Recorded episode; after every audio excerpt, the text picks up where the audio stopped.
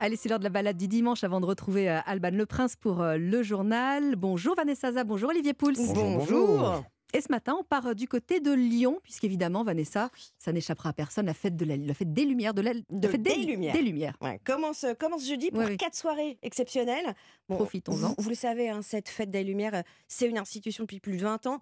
On plante le décor, hein, 32 créations artistiques qui animent 29 sites du patrimoine cette année.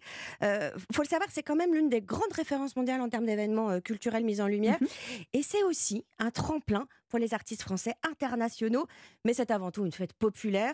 Euh, les Lyonnais y sont très attachés. C'est vrai. Alors, si on remonte à l'origine de cette fête, on atterrit au XVIIe siècle, on est en 1643, Lyon est touché par la peste, et tous les habitants vont se remettre à la Vierge Marie.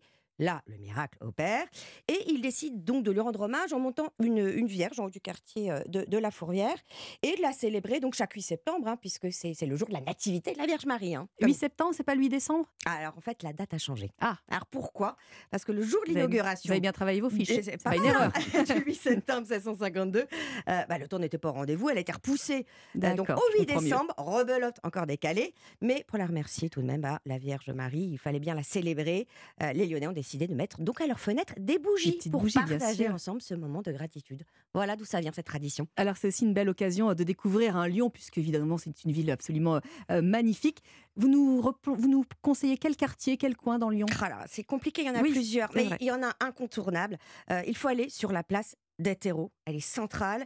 Euh, elle est entourée, vous savez, de l'hôtel de ville, du palais Saint-Pierre hein, qui abrite le, le musée des Beaux-Arts. Il y a cette fontaine de Bartholdi Mhm. qui d'ailleurs était destinée à l'origine à, à- à Bordeaux.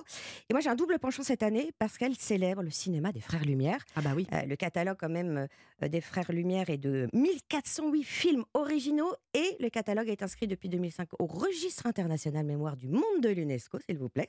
Et c'est l'artiste Bruno Ribeiro cette année qui s'empare de leurs films en leur redonnant vie de manière euh, fantasmée grâce à l'IA. Ah bah oui, voilà, la fameuse. évidemment. Et son spectacle s'appelle Cellulo D. Et vous allez voir l'arrivée d'un train en gare La Ciotat va prendre des airs de western, c'est complètement dingue. Ça se déploie en 3D, on est limite dans un dessin animé. Et évidemment, le lendemain, on fait un tour au musée Lumière pour découvrir le processus de l'invention du cinéma. Alors vous avez de bonnes adresses, évidemment, Vanessa. L'hôtel donc de Verdun, euh, Mhm.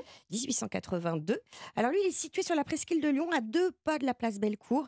Et c'est un des hôtels particuliers historiques de Lyon. C'est une chouette adresse. C'est une chouette adresse. Je suis sûre qu'Olivier a des bonnes Et adresses de on, resto. va à nous faire, un- on va faire un petit tour dans un bouchon et puis on va au Hall Paul Bocuse aussi, Ah un bah oui, endroit voilà, euh, incontournable. le, le- le cœur battant de la gastronomie euh, lyonnaise, évidemment. Alors en parlant de gastronomie, vous nous emmenez du côté de la Grèce, plus plutôt loin. ce matin. Un peu plus loin. Oui, alors c'est vrai que c'est un plat qui est aujourd'hui euh, très associé Moi, à la beaucoup ça. Ah, gastronomie grecque, mais, pour- mais pourtant il n'est pas originaire de Grèce. Vous raconter bon ensuite Mhm. pourquoi les Grecs se le sont appropriés. Mais c'est un plat qui est plutôt originaire des Balkans, a priori, euh, Ah bon l'actuelle Albanie, euh, Kosovo. Il a évidemment voyagé, il a évolué. Il y a de nombreuses recettes et de nombreuses variantes. Et son nom vient de l'arabe moussaka, qui veut dire frais, car le plat apparemment était euh, historiquement consommé froid. Ah, alors là, Alors pourquoi est-il grec euh, Vous allez me demander? Eh Oui, bien parce qu'on doit à un cuisinier grec sa version moderne. Alors il s'appelait euh, Nikolaos Tselementes. Mhm. Il a vécu au début du XXe siècle et à la fin du XIXe. Et c'était, c'est, l'institution de la gastronomie. C'est un peu l'Auguste Escoffier d'accord. euh, grec, si on veut dire. Il a écrit en 1910 un, un- un ouvrage qui a fait référence. Et c'est lui qui a eu l'idée d'apporter une petite touche magique dans la moussaka. La béchamel, Ah bah, bah évidemment. Incontournable. indispensable évidemment.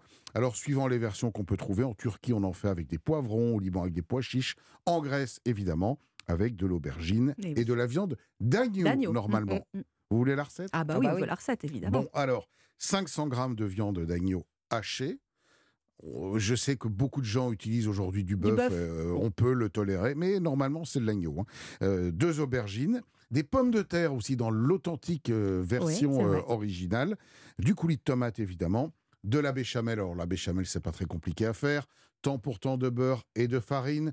on on grumeau, fait quoi. cuire, on fait un roux, on le laisse bien cuire de manière à ce que la farine commence à dégager, savez, des arômes un peu de gâteau, de Oui, farine c'est cuite. Mmh. Et à ce moment-là, on verse le lait, faites un demi-litre de béchamel et un petit peu d'huile d'olive. Alors, on coupe les aubergines en tranches de 5 cm d'épaisseur. On les fait d'abord dégorger dans du gros sel. C'est très important, Oui, sinon, sinon c'est vont- Et sinon, c'est très spongieux, il y a beaucoup d'eau dedans. Mm. Donc, on les saupoudre de gros sel, on les laisse tranquilles pendant un quart d'heure, 20 minutes.